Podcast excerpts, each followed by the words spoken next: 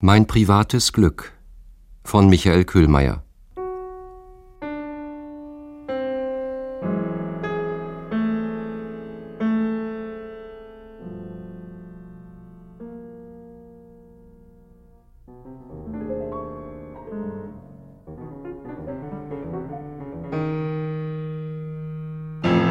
Schluss jetzt. Ich will nicht mehr darüber reden, Georg.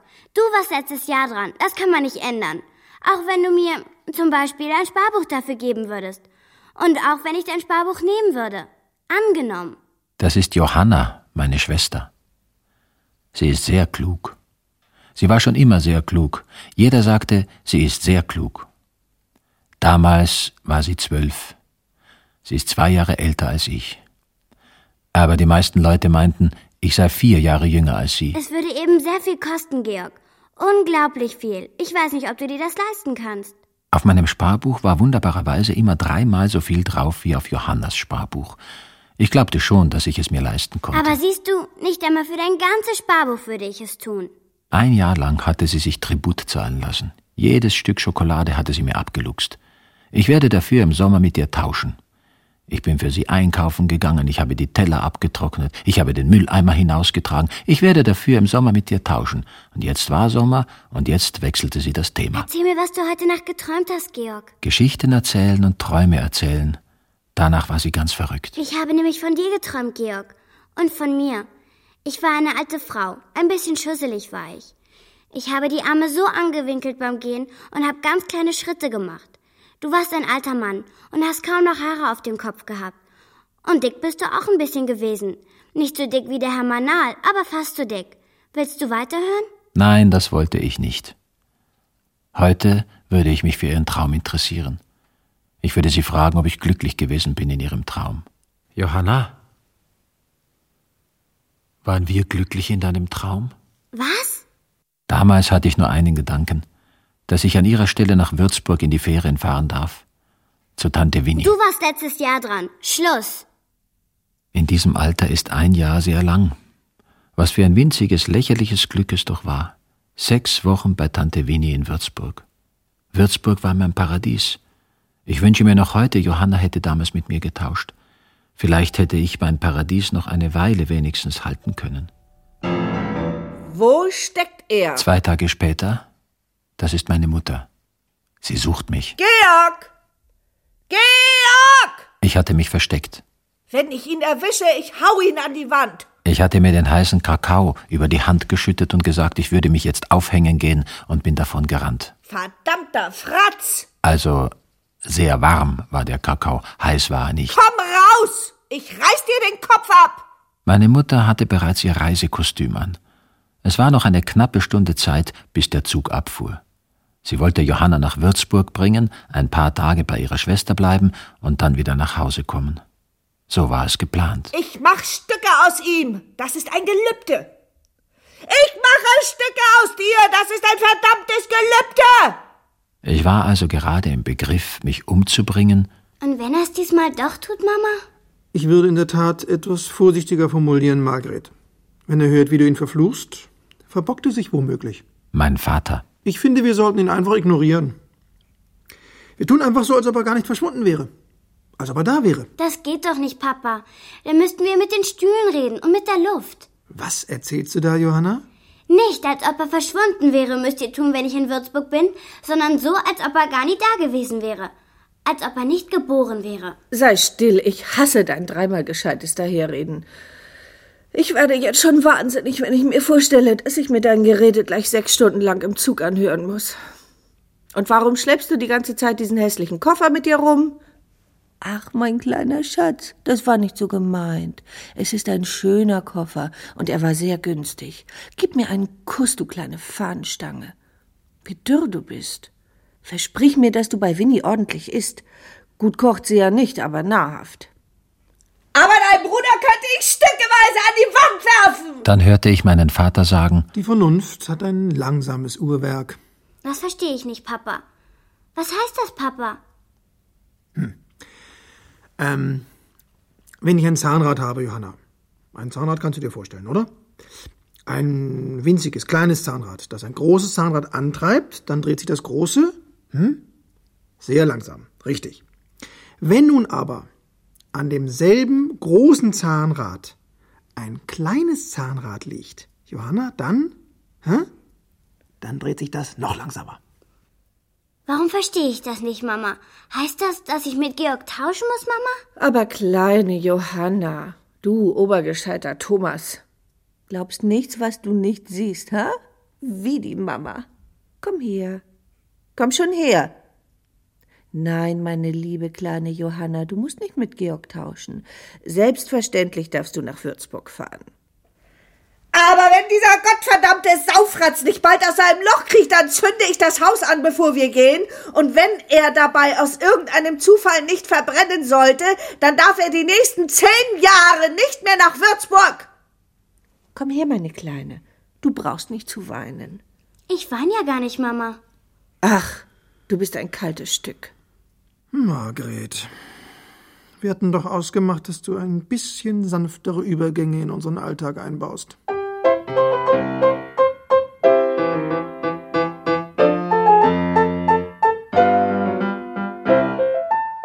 Und dann spielte sie mit Johanna vierhändig auf dem Klavier. Keine Mutter war wie unsere Mutter. Sie konnte mitten in einer Tätigkeit aufspringen und sich ans Klavier setzen. Da hat dann das Wasser gekocht oder die Kartoffeln sind angebrannt. Von einem Gefühl ins andere konnte meine Mutter springen, wie wenn einer von Stein zu Stein über einen Bach springt. Klavier spielen konnte Mutter freilich nicht. Du spielst falsch, Johanna. Ja, Mama. Und was soll der Koffer da? Du brauchst die Füße doch für die Pedale. Ich hörte das Klavier in meinem Versteck. Ich dachte, jetzt haben sie mich vergessen. Sie müssen mich vergessen haben, sonst hätten sie mich längst geholt. Man spielt doch nicht Klavier, wenn der Sohn in Lebensgefahr schwebt. So schöne Finger und du gehst mit ihnen um wie der Bauer mit den Rüben. Ja, Mama. Ich finde, sie hat mächtig Fortschritte gemacht. Meine Mutter wusste genau, wo ich war. Und meine Schwester wusste es auch. Es gab in unserem Haus nur einen Ort, wo man sich verstecken konnte. Es war ein blinder Raum über der Speisekammer, gerade so groß, dass ein Mensch sich hineinducken konnte. Dieser Schlupf war nur über dem Dachboden erreichbar. Ich weiß, wo er ist, Mama. Still. Du denkst immer an andere Sachen. Wenn ich koche, denke ich ans Kochen. Und wenn ich Klavier spiele, denke ich ans Klavierspielen. Sonst geht das Wasser über oder die Kartoffeln brennen an.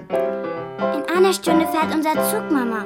Muss ich denn unbedingt vorher noch Klavier üben? Klavierspielen ist fürs Leben, mein Kind. Die Fahrpläne werden schon nächstes Jahr geändert. Ich zähle jetzt bis drei, du Ungeheuer! Sie meinte mich. Eins! Ich saß also in diesem Unterschlupf und erpresste die Familie. Ich versuchte mir das Leben zu nehmen, indem ich die Luft anhielt. Und weil das nicht ging, habe ich es umgekehrt versucht. Ich habe so schnell geatmet, dass mir schwindelig wurde. Aber gestorben bin ich daran auch nicht. Zwei! Es war interessant. Ich hatte das Gefühl, dass ich ganz und gar voll Luft bin, dass ich mich, heute würde ich sagen, dass sich mein Körper mit Luft verdünnte. Drei! Aha. Na gut. Meinetwegen. Johanna, Ja, Mama? er meint, es gilt immer noch, dass ich ihn an die Wand werfe und dass ich das Haus anzünde. Darum kommt er nicht heraus, der ungewaschene Köter. Und? Gilt das nicht mehr, Mama? Nein, das gilt nicht mehr, mein Schatz. Also hör zu, du gehst jetzt hinauf in den Dachboden, pass aber auf, dass dein Kleid nicht schmutzig wird und sagst zu der kleinen Bestie in sein Loch hinunter, wo er hockt, das folgende. Flüstert ihr? Ja. Hast du kapiert, was du ihm sagen sollst, Johanna? Ja, Mama. Dann wiederhol's mir. Ich soll zum Versteck gehen und zu Georg sagen, die Mama zählt noch einmal und diesmal zählt sie bis zehn. Und wenn du dann immer noch nicht herauskommst aus diesem blöden Loch, dann schneidet sich die Mama die Pulsadern auf und lässt das Blut ins Klavier rinnen. Das klappt dann nie, Mama. Na gut. Dann sag einfach, die Mama bringt sich um. Bringt sich um. Ist das richtig? Das ist richtig, mein Kind. Geh jetzt, beeil dich, wir haben noch eine Dreiviertelstunde Zeit, dann fährt der Zug. Eins, zwei, drei, vier, Ich hatte immer den Eindruck Fünf. gehabt, meine Mutter hinge nicht besonders am Leben. sechs, Das gab ihr einen mächtigen Vorteil. sieben, Der Tod ist ein starker Verbündeter. acht, neun, Also gab ich nach zehn. und lief in ihre Arme. Was bist du für ein dummer Bub? Du weißt doch, dass du mir das Liebste im Leben bist. Ich bin froh, dass du nicht nach Würzburg fährst. Das ist doch eine ganz blöde Stadt. Die haben doch die Amerikaner total niedergebombt. Die werden schon gewusst haben, warum. Und jetzt ist dort gar nichts mehr. Bei solchen Gelegenheiten konnte es vorkommen, dass mich meine Mutter so sehr an sich presste, dass mir tatsächlich die Luft ausging. Wenn ich wieder zurück bin, dann machen wir es uns ganz gemütlich, das verspreche ich dir.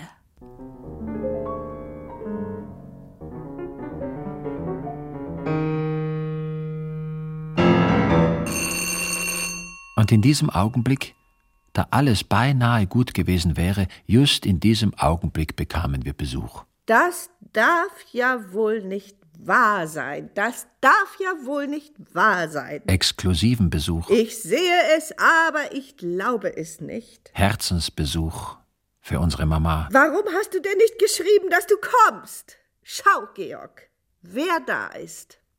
Wenn mich jemand fragt, wer meiner Mutter am nächsten beim Herzen lag, näher als Johanna, näher als der Vater, näher als ich, mein Onkel Adam, Mutters Bruder. Eine Stunde bevor der Zug nach Würzburg abfuhr, der Johanna in mein Paradies bringen sollte, stand er vor der Tür. Natürlich trifft ihn an dem Folgenden keine Schuld, aber wenn er eine halbe Stunde später gekommen wäre, nur eine halbe Stunde später, ich wünschte es, ich wünsche es immer noch und weiß doch, dass Wünsche wenn überhaupt nur an die Zukunft, niemals aber an die Vergangenheit gerichtet werden dürfen. Meine Mutter vergötterte Onkel Adam. Mein Vater dagegen verließ nach Möglichkeit das Haus, wenn er auftauchte. Oh, ich habe meinen Vater vergessen. Ich muss mich entschuldigen. Ich muss mich vor allem bei ihm entschuldigen, dass ich ihn vergessen habe. Was entschuldigst du dich denn dauernd, Georg? Das sagte er oft zu mir. Wenn sich einer dauernd entschuldigt, Georg, dann denken die Leute, er hat ein schlechtes Gewissen. Und sie halten ihn für einen schlimmeren Charakter als den Lumpen, der sich nie entschuldigt, es aber nötig hätte. Ein höchst kompliziertes Temperament, mein Vater. Er war bei der Gemeinde angestellt, als Marktkommissär. Er hat Milchproben untersucht. Ich glaube, so war es. Er hatte als junger Mensch Chemie studieren wollen, aber dann war ihm der Krieg dazwischen gekommen. Genauso ist es in unserer Familie immer formuliert worden. Ja, dann ist uns der Krieg dazwischen gekommen. Den konnte mein Vater freilich nicht aufhalten. Sonst hat er fast alles aufgehalten. So wie er ja auch jetzt meine Geschichte aufhält. Er benötigte dabei keine Kraft. Er hielt alles auf, indem er einfach in seinem Ohrensessel saß und mit Zirkel und Lineal der Welt an ihr Innerstes ging. So hat er es selbst einmal genannt. Halt deinen Daumen einmal hier drauf, Georg. Das ist natürlich Quatsch, was du da redest. Hätte er bestimmt gesagt. Aufhalten kann man gar nichts. Man kann es nur verlangsamen. Aber wenn man das tut, kann man es genau betrachten. Hm? Und das, und zwar nur das, ist interessant, Georg. Ich fragte ihn, was er da eigentlich mache, die ganze Zeit. Ich glaube nicht an Engel, Georg. Jetzt kannst du loslassen. Aber, Georg, obwohl ich nicht an Engel glaube, glaube ich doch, dass sie, falls es welche gäbe und sie auf die Erde herunterkämen, Mathematiker wären. Und die Erzengel, Georg, die Erzengel würden sich mit Geometrie beschäftigen. Was meinst du? Womit beschäftige ich mich hier? Hm? Mit Geometrie, sagte ich. Das ist richtig. Interessierst du dich auch für Geometrie, Georg? Nein, sagte ich. Es ist vielleicht nicht von bewegender Bedeutung, was für eine Vorstellung von der Welt ich habe, aber ich will sie dir dennoch mitteilen, Georg. Ich denke mir, die Welt ist ein Mobile im Wohnzimmer des lieben Gottes. Kannst du dir das vorstellen? Nein, sagte ich. Das ist reine Opposition gegen mich, wenn du behauptest, du könntest dir nicht ein Wohnzimmer und nicht ein Mobile vorstellen. Das kann ich schon, aber nicht das Wohnzimmer vom lieben Gott. Halb Stunden lang konnte er so mit einem reden, ohne dass er auch nur einmal aufsah. Und dann sagte er plötzlich Was willst du von mir, Georg? Als hätte er jetzt überhaupt erst bemerkt, dass jemand neben ihm steht. Also sag, was du willst. Kurz und präzis. Dass ich jetzt bereits zehn Jahre alt sei und dass Mama zu mir gesagt habe, ich solle zu ihm gehen und ihm sagen, er solle mir sagen, was sie gestern ausgemacht hätten, dass er zu mir sagen soll. Also, Georg, Der Mann hat einen sogenannten Penis zwischen den Beinen, die Frau eine sogenannte Scheide. Äh, manchmal wird dieser sogenannte Penis des Mannes steif, dann kann er in die Scheide eingeführt werden. In den sogenannten Hoden, die sich unterhalb des Penis im sogenannten Hodensack befinden, werden sogenannte Samenfäden produziert. Wenn diese Samenfäden in die Scheide der Frau gelangen und dort auf ein befruchtungsfähiges Ei treffen, entsteht sozusagen neues Leben. Das heißt, die Frau kriegt ein Kind, Bub oder Mädchen, eins von beiden. War das alles? Das war alles. Onkel Adam hat übrigens einen Spitznamen für meinen Vater erfunden. Der sogenannte. Hallo. Ist der sogenannte gar nicht da? Ich wollte mich aus dem Haus schleichen. Aber mein kleiner Georg ist da.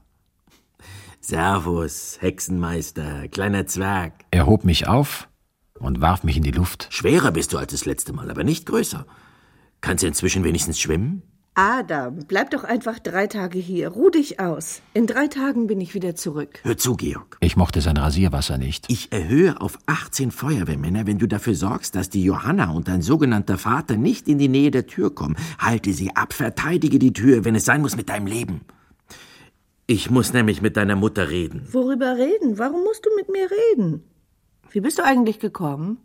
Wo hast du deinen Wagen abgestellt? Einen Ford Taunus mit offenem Verdeck, zweifarbig lackiert, Autoradio von der Firma Blaupunkt und Sitzüberzüge aus Schaffell. Was ist los, Adam? Onkel Adam holte tief Luft und sagte: Ich heirate nämlich Margret. So, wollte ich nur sagen. Wie froh war Onkel Adam, dass ich da war, dass er meiner Mutter nicht in die Augen sehen musste. Die neue Generation von Feuerwehrmännern sind ganz andere Kaliber, Georg. He, sagte ich, was redest du von neuen Feuerwehrmännern? Wo sind die 16 Alten? Was redest du da vom Heiraten, Adam? Ob er mir wenigstens die 16 alten Feuerwehrmänner mitgebracht hätte, fragte ich ihn. Die hatten einen Unfall bei Karlsruhe. Jawohl. Alle 16 Mann im Spital. Frakturen, Blessuren, Torturen. Zu meinem fünften Geburtstag hatte er mir nämlich ein Feuerwehrauto geschenkt und versprochen, er werde bei nächster Gelegenheit die dazugehörigen Feuerwehrmänner nachliefern aber er vergaß sie jedes Mal und versprach von Besuch zu Besuch zwei mehr, weil er ein schlechtes Gewissen hatte. Bis ich auf die Universität ging, habe ich ihn immer wieder daran erinnert, das war so ein Spaß zwischen uns beiden. Georg. Am Schluss schuldete er mir 86 Feuerwehrmänner. Raus mit dir. Viel später, zehn Jahre später, ich hatte gerade mit meinem Studium begonnen, besuchte ich Onkel Adam in Stuttgart. Freilich erinnere ich mich, Georg kann auch durchaus verstehen, dass du die Sache noch einmal aufrollen willst, nur für dich, für dich allein, privat sozusagen. Er hatte nicht viel Zeit. Nicht, dass du denkst, ich will nicht darüber sprechen, ganz im Gegenteil, Georg. Und ganz gleich, wie viele Jahre vergehen werden. Vergessen kann ich nicht. Also, Georg, wie gesagt, viel Zeit habe ich nicht. Du musst auch meinen Saustall entschuldigen, ich komme praktisch zu nichts. Nimm dir einen Stuhl und kipp die Sachen einfach auf den Boden. In Kürze also. Margret ging mit Johanna zum Bahnhof, sagte, sie wolle sich nach einem späteren Zug erkundigen. Ich soll auf alle Fälle warten. Kam dann nach einer Viertelstunde, zwanzig Minuten oder so zurück. Allein. Ja. Also, sagte, sie habe Johanna in den Zug gesetzt. Das Kind fahre ohne sie nach Würzburg. So. Kennst ja deine Mutter, Georg. Ich war fassungslos. Ich bin fassungslos, Margret. Schlicht fassungslos. Du schickst Johanna einfach so allein fort. Da sitzt ein kleines Mädchen allein im Zug, das von seiner Rabenmutter einfach so ausgesetzt worden ist. Weiß dein sogenannter Mann, dass Johanna allein nach Würzburg fährt? Wo ist er eigentlich? Was führt ihr beiden denn für eine komische Ehe? Was soll denn das für eine Ehe sein, wo einer immer weg ist, wenn der andere da ist und der eine da ist, wenn der andere weg ist? Wenn ich mich nicht ein Leben lang um dich gekümmert hätte, wärst du sechsmal tot, Adam. Ach, Adam, weißt du denn nicht, dass ich viel, viel gescheiter bin als du?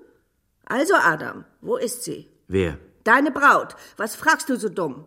Sitzt sie irgendwo im Auto und wartet, bis ihr Bräutigam seiner Schwester gestanden hat, dass er heiraten will? Ich bin bald 40, Margret. Warum hast du deine Braut zum Beispiel nicht ins Schlosscafé geführt, ha? Die arme Frau muss im Auto hocken bleiben wie eine Schickse. Oh Gott, wie ich mich für dich schäme im Schlosscafé. Könnte sie sich in den Garten setzen, unter einen Sonnenschirm, Kaffee könnte sie trinken, Kuchen könnte sie essen. Oder wollte sie das nicht? Warum nicht? Nackt sie zum Dicksein? Oder scheint die Sonne bei uns nicht so schön wie in Stuttgart? Die Sonne ist überall gleich. Was kritisiert diese Person an der Sonne herum, hä? Merkt sie denn nicht von selbst, dass sie das in ein schlechtes Licht setzt von vornherein? Was hast du ihr denn von uns erzählt? Dass deine Schwester in den Urwald geheiratet hat? Was ist schon Stuttgart?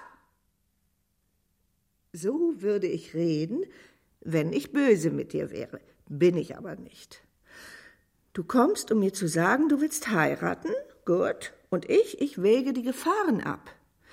Entweder fährt meine zwölfjährige Tochter allein nach Würzburg oder mein bald vierzigjähriger Bruder heiratet, ohne dass ich seine Braut vorher begutachtet habe. Still du. Was ist, wenn sie nicht die richtige für dich ist, ha? Du kannst das nicht beurteilen. Du nicht. Ach, das weißt du ja selbst, sonst wärst du ja nicht gekommen. Kein erwachsener Mann, der so etwas beurteilen kann, führt seiner Schwester die Braut zur Begutachtung vor. Das habe ich auch nicht vor. Ich wollte. Still du. Sie meinte es gut. Vielleicht bin ich wirklich in manchen Dingen nicht der lebenstüchtigste. Was, wenn sie eine ist, die dich schon morgen betrügt, ha? Ich bin verantwortlich für dich, Adam, und du meinst, du musst an meiner Ehe herumnörgeln, musst sagen, dass wir eine komische Ehe führen. Ich habe noch nie mit ich keinem lasse Wort. Dich ja, darfst doch tun, was du willst. Du darfst ruhig über meine Ehe schimpfen. Du schon. Du darfst mein ganzes Leben kritisieren. Bring mich doch gleich um. Du! Ich hab mir halt Sorgen gemacht wegen der kleinen Johanna. Hat sicher geweint, das Kind. Ach du verlogener Kerl, du. Die Johanna interessiert dich doch nicht. Die Johanna weint nie. Warum soll man weinen, wenn man zwölf Jahre alt ist, in einem Zug sitzt, in einem festen Fahrplan fährt, wenn man drei Jausenbrote bei sich hat, Salami, Bergkäse und Camembert und zwei Äpfel und wenn man eine Geldbörse bei sich hat und eine gültige Fahrkarte und einen eigenen Personalausweis? Weißt du, Georg, es war immer so. Wenn deine Mutter und ich zusammen waren. Wie soll ich sagen? Nein, nein, Georg, ich hab's eigentlich gar nicht so eilig. Bleib doch. Bleib.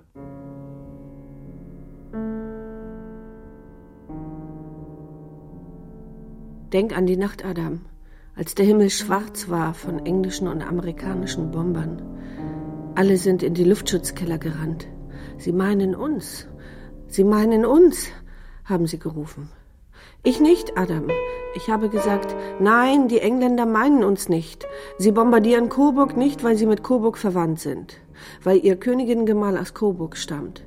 Also bin ich draußen geblieben. Und du bist bei mir geblieben. Die ganze Straße hat uns gehört.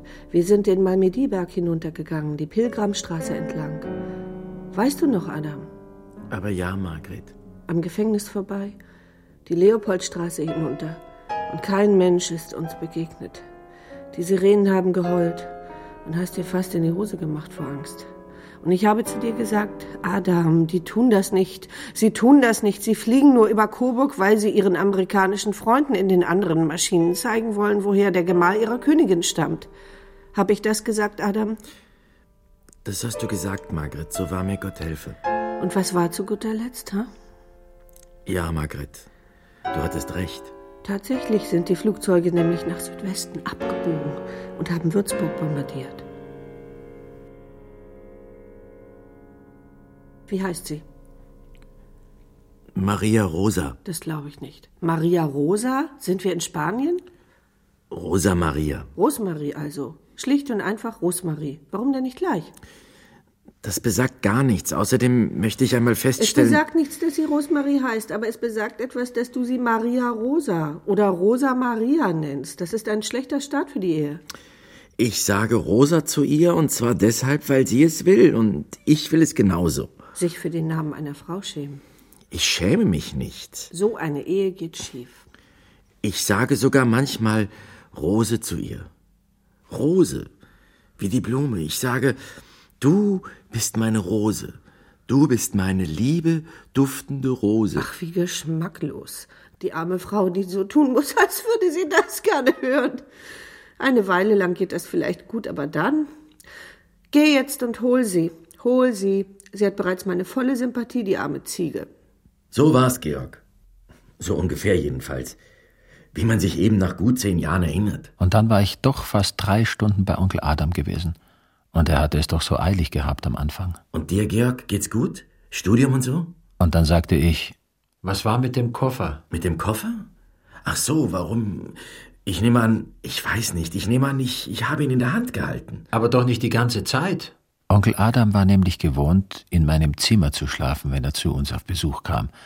Und mein Zimmer war oben im ersten Stock. Warum er ihn auf die Stiege gestellt hatte, wollte ich wissen. Warum nicht gleich hinauf in mein Zimmer? Vielleicht bleibe ich, vielleicht bleibe ich nicht, dachte ich. Und aus diesem Grund stelltest du deinen Koffer sozusagen auf halbem Weg ab. So wird es gewesen sein, ja. So war es, Georg. Auf halbem Weg stellte ich den verdammten Koffer ab. Ich erinnere mich nicht mehr genau, freilich nicht, aber es kann nicht anders gewesen sein. Ach, Georg, seit zehn Jahren denke ich darüber nach. Aber warum bist du überhaupt mit dem Koffer ins Haus gekommen? Warum hast du ihn nicht im Wagen gelassen? Das ist doch absurd. Du stellst den Wagen irgendwo ab, nur nicht vor unserem Haus, und dann nimmst du den Koffer aus dem Wagen. Ich verstehe das nicht. Ach, frag mich doch nicht, Georg. Es hat doch keinen Sinn. Das macht nichts ungeschehen. Es ist so, als hätte sich dieser gottverdammte Koffer aufgedrängt. Als ob er mir gegen jede Vernunft, ja, gegen jede Vernunft in die Hand gedrückt worden wäre.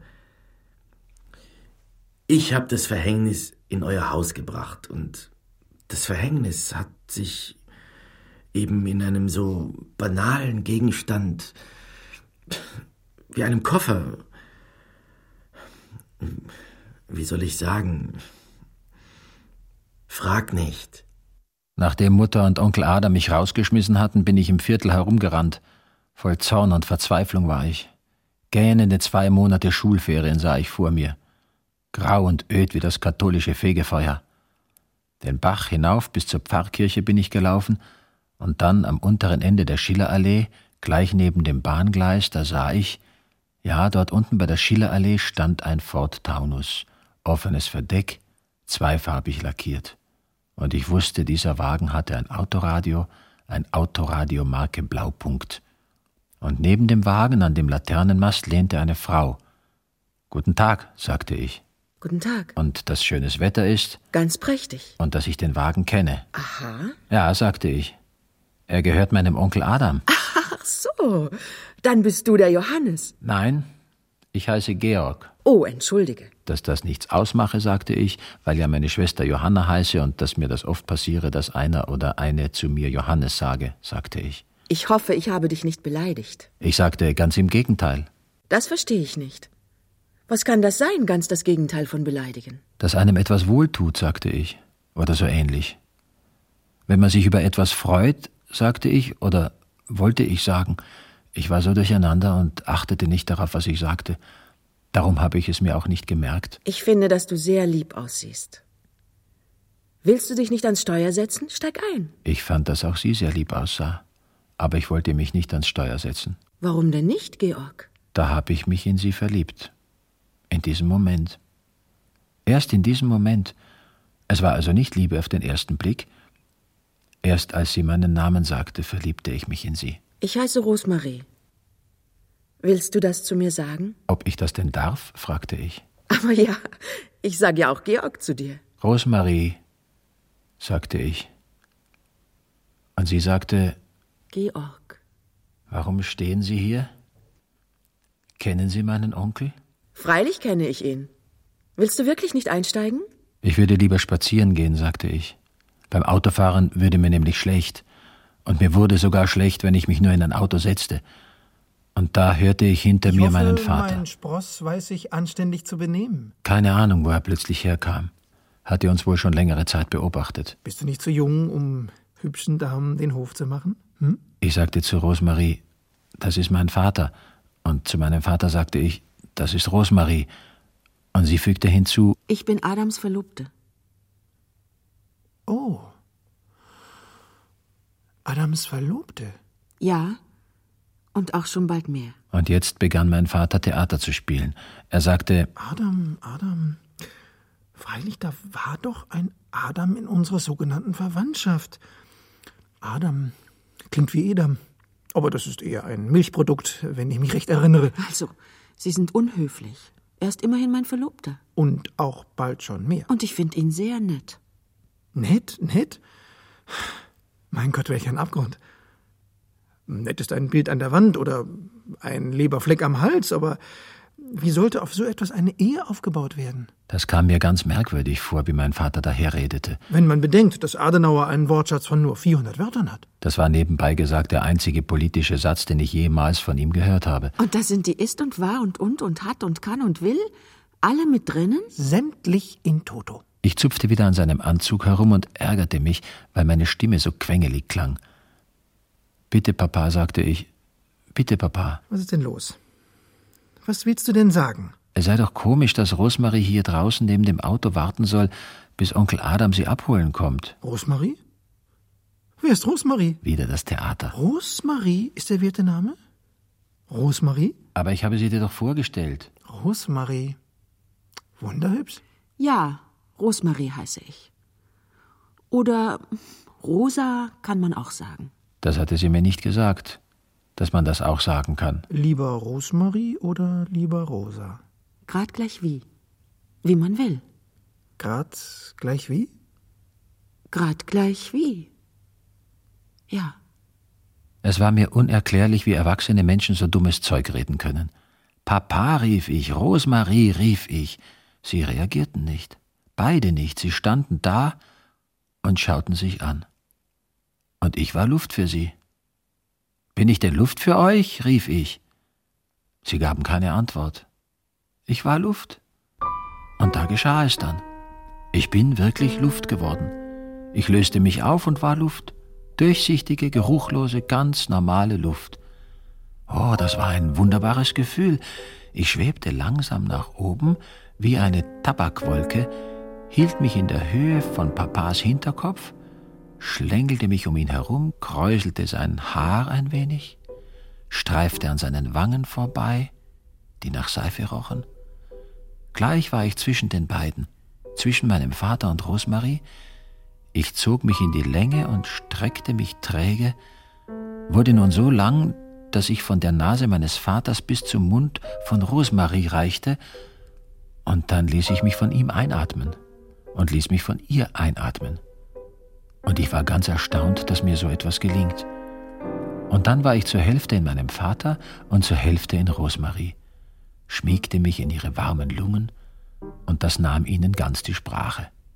Sie schauten sich nur noch an und wurden sehr verlegen und brachten keinen Laut mehr heraus, keinen Seufzer, kein Schlucken, kein Hüsteln, und da waren sie selber schuld daran, denn sie hatten mich wie Luft behandelt, und da habe ich mich eben wie Luft aufgeführt.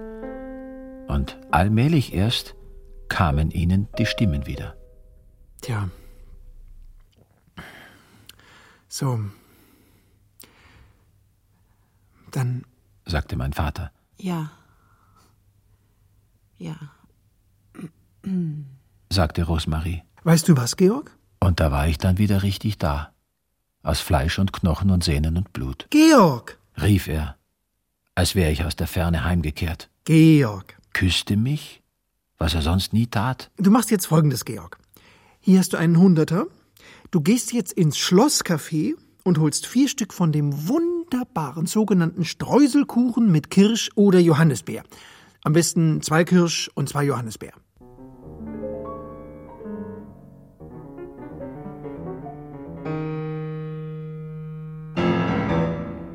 Und das soll ich dir glauben, Georg?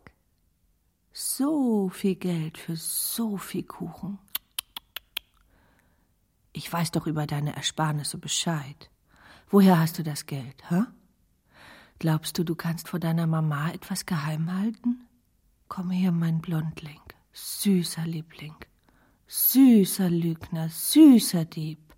Lügen, stehlen, wirst dann morden, wenn du groß bist.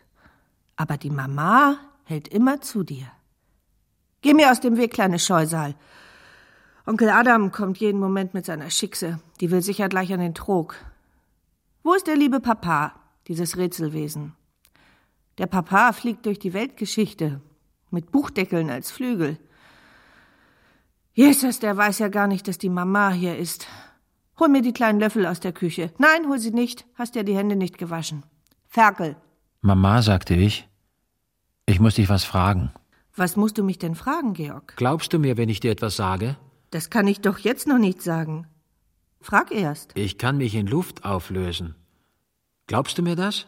Ja, dir glaube ich das. Nein, du glaubst mir nicht. Ich merke doch, dass du mir nicht glaubst. Aber freilich, Georgchen, hast du dich denn schon einmal in Luft aufgelöst? Setz dich, Mama. Du musst die Augen zumachen. Das auch noch. Was erzählst du denn für einen Unfug, Georg? so ein Blödsinn. Und jetzt? Also sagte ich, und jetzt sei ganz still und lass die Augen zu. Bist du schon Luft? Georg! Willst dich davonschleichen, hä? Verrückter Kerl. Wie kann ich denn sehen, ob du dich wirklich in Luft auflöst, wenn ich die Augen zu habe? Darf ich sie denn aufmachen, wenn du dich erst aufgelöst hast? Und sie saß da, rührte sich nicht. Und ich habe mich zum zweiten Mal an diesem Tag in Luft aufgelöst. Meiner Mutter bin ich durch die Nase gekrochen. Ach, du verrückter Hund, du. Was machst du denn? Darf ich nun endlich die Augen aufmachen? Aber ich tauchte nicht bis in ihre Lungen hinab. Ich kreiste zuerst durch ihre Mundhöhle an ihren lieben, schönen Zähnen vorbei. Hör auf. Kroch unter ihre Lippen. Oh, da wäre ich gern geblieben. Wie lange denn noch? Ha? Dann tauchte ich zu ihrem Kehlkopf hinab. Den Kuchen hat der Papa bezahlt, sagte ich. Und sie? Sie sagte es nach. Den Kuchen hat der Papa bezahlt. Sie konnte ja nicht anders, als alles nachsprechen, was ich ihr vorsagte, denn ich saß ja in ihrem Kehlkopf und ich war Luft. Und wenn ich mich in Schwingungen versetzte, dann schwangen ihre Stimmbänder, und dann musste sie sprechen, ob sie wollte oder nicht. Ich sagte, der Papa hat jemanden kennengelernt, und sie sagte, Der Papa hat jemanden kennengelernt. der Papa ist so glücklich wie noch nie. Der Papa ist so glücklich wie noch nie. Der Papa hat sich verliebt, sagte ich. Und sie sagte es nach. Der Papa hat sich verliebt.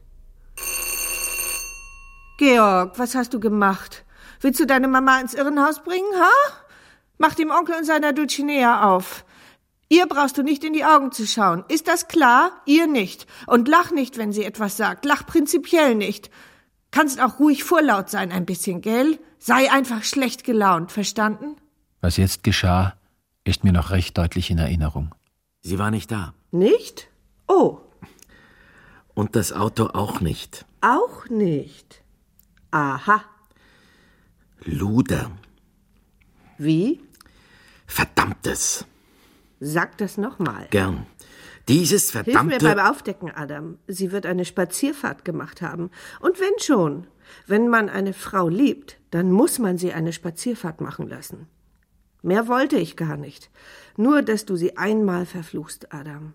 Einmal nur. Jetzt bin ich schon zufrieden. Das war ihre Eintrittskarte in mein Herz. Und dann läutete es zum zweiten Mal. Mach auf, Georg. Aber würdig. Mein Vater und hinter ihm Rosa. Beide ein wenig beschickert. Kann aber nicht schon der Rückzug, ich meine, meine, meine, ähm, Retourzug von Würzburg? Nein. Ich bin noch nie im Leben, noch nie im ganzen Leben bin ich dermaßen gedemütigt worden. Ich will dich meiner Familie vorstellen und du hältst es nicht einmal für notwendig. Wo ist die Johanna? Ist Würzburg abgesagt? Ob Würzburg abgesagt ist, will ich wissen. Es gibt keinen Grund zu schreien. Kein Mensch schreit, nur dein sogenannter Bruder. Warum tauchst du gemeinsam mit meinem Schwager auf, Paul? Was hat die... Habt ihr euch vor der Tür oder wo getroffen? Zufällig oder nicht? Es ist nichts, außer dass sich deine Familie mir vorgestellt hat. Also, Georg, ich verstehe natürlich, warum du wissen willst, was an diesem Abend geschah. Ich werde dir helfen. Aber ich wünsche, dass wir nur bei den Tatsachen bleiben. Hm?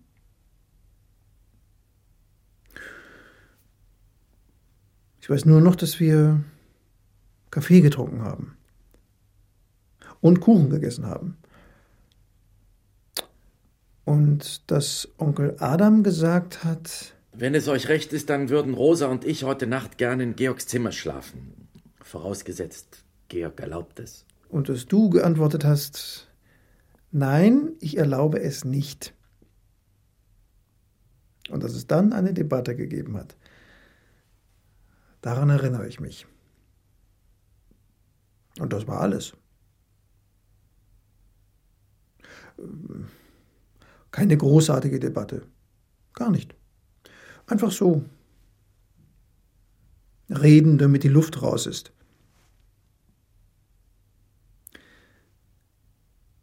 Dass zum Beispiel Rosa dich gefragt hat, ob sie daran schuld sei. Habe ich irgendetwas getan, was dich ärgert, Georg?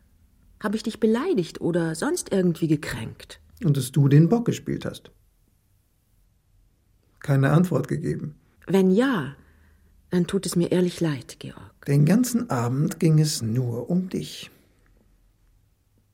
Das hast du ganz schön geschafft. Lass ihn, es ist wegen mir, Rosa. Hat mit dir gar nichts zu tun, ich weiß schon.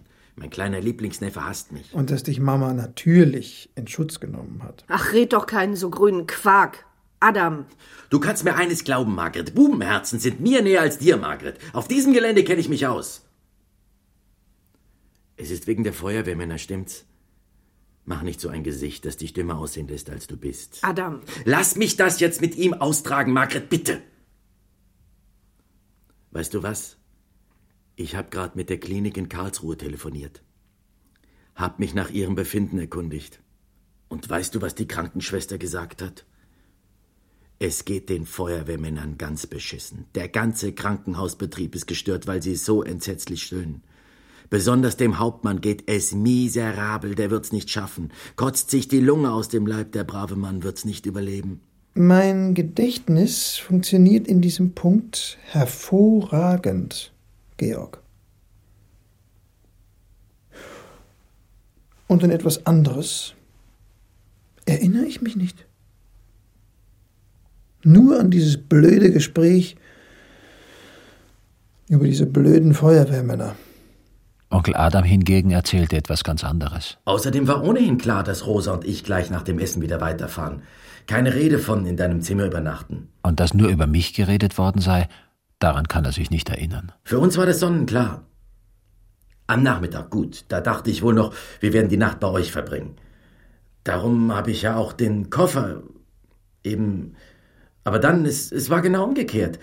Dein Vater, Georg, hat uns gedrängt, dass wir bleiben sollen. Jedenfalls, dass Rosa bleiben soll. Er hat ja nur mit ihr geredet, den ganzen Abend nur mit ihr.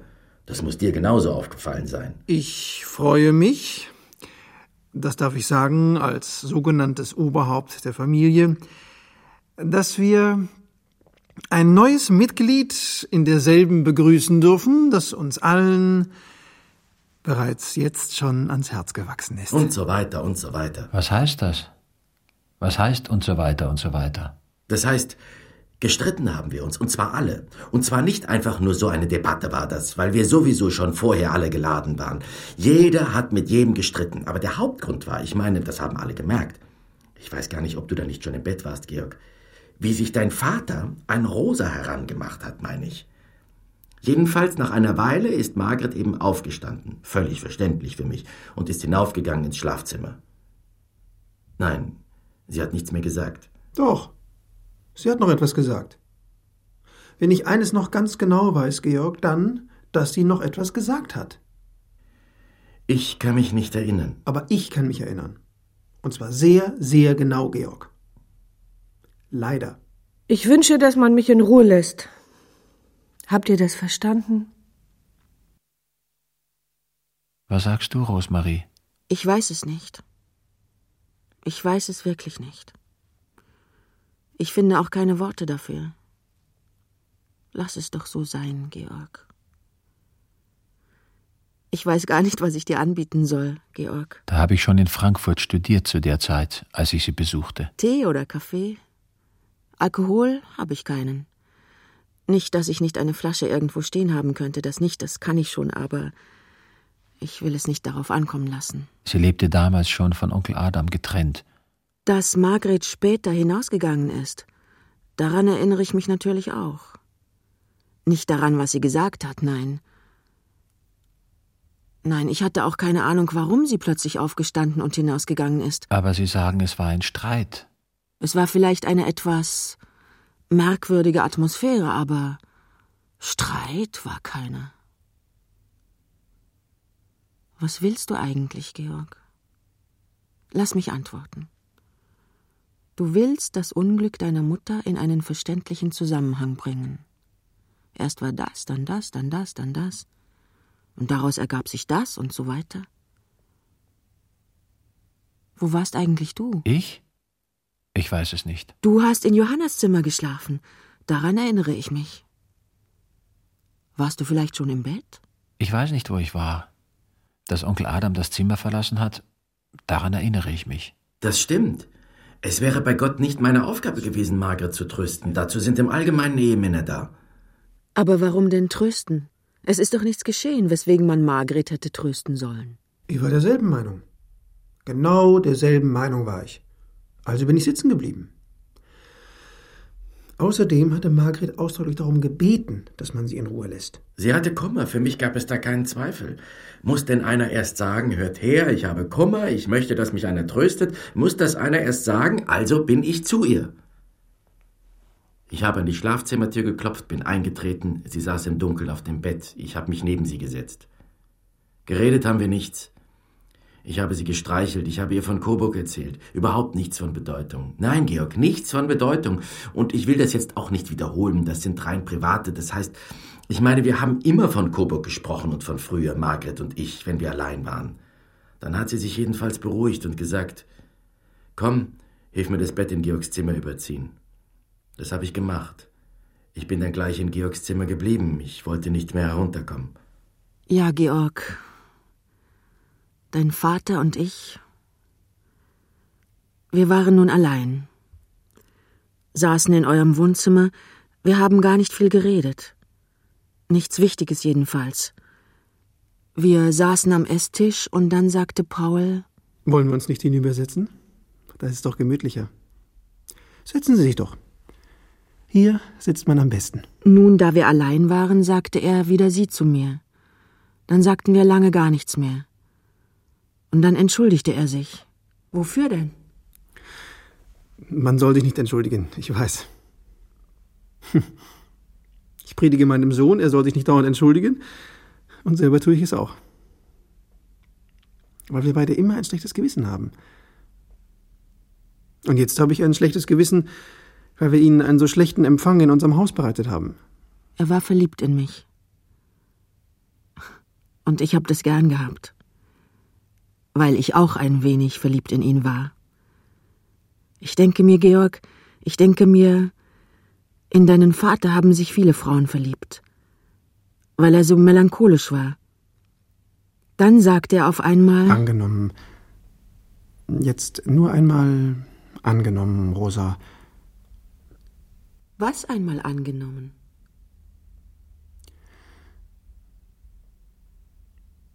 Angenommen, Rosa, Angenommen, Sie fragten mich, ob ich mir vorstellen könnte. Was vorstellen könnte, Paul? Was wollen Sie mich fragen? Nein, nicht ich frage etwas. In meiner Annahme wäre es nicht ich, der fragte, sondern Sie, Rosa. Sie würden mich etwas fragen. Was würde ich Sie fragen, Paul? Sie würden mich fragen, wollen Sie mit mir weggehen? Auf der Stelle jetzt? Sie dürfen mich nicht unterbrechen, Rosa. Angenommen, Sie würden das fragen. Was würden Sie antworten? Was würden Sie antworten, Paul? Ja, würde ich sagen. Ja, ich will. Und ich? Ich habe es mir überlegt, Georg. Es ist wahr, ich habe es mir überlegt. Aber natürlich bin ich vernünftig gewesen, Georg. Natürlich waren wir vernünftig. Willst du noch Kaffee? Soll ich schnell zum Bäcker laufen? Der hat noch offen. Ich weiß doch, dass du Süßes magst. Vergiss diese Nacht, Georg. Ich hätte ja gern gesagt, dass sie meine erste Liebe war. Es wäre so geschmacklos gewesen, so aufdringlich. Was soll ich meine Geschichte an ihr Leben hängen?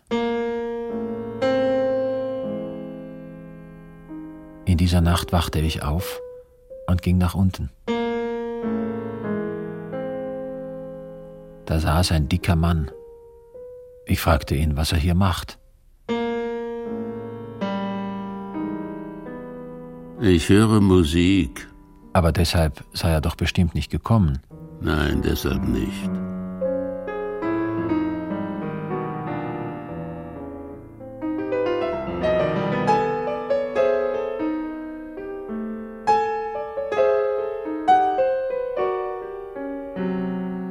Was willst du, hm?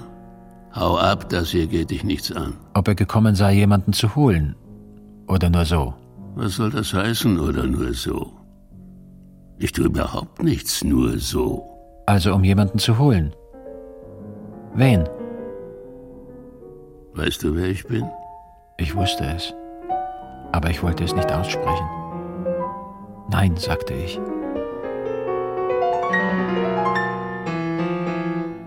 Natürlich weißt du, wer ich bin.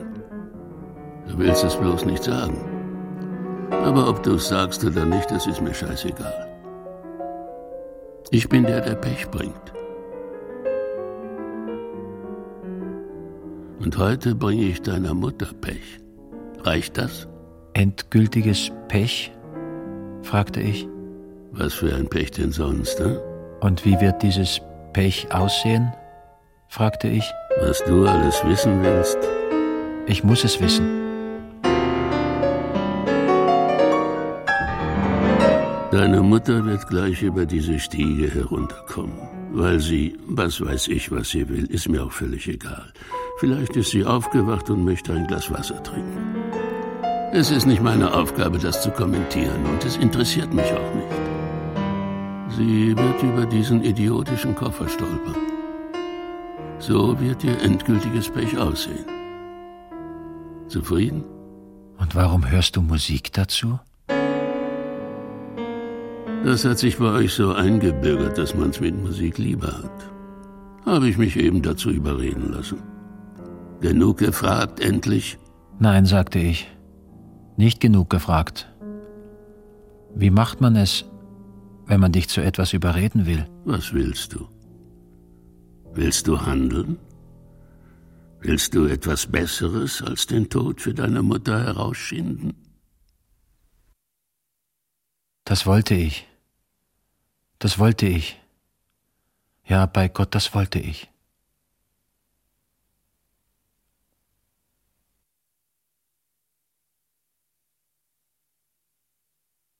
Mein privates Glück von Michael Köhlmeier.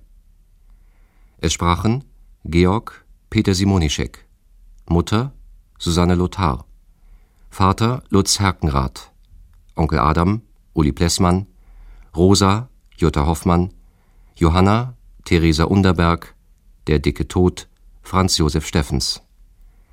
Technische Realisation Johannes Karstens und Christine Berger, Regieassistenz Maximilian Schäfer, Regie Robert Matejka. Sie hörten eine Produktion des Norddeutschen Rundfunks mit dem Deutschlandradio Berlin und dem Österreichischen Rundfunk Landesstudio Vorarlberg aus dem Jahre 1998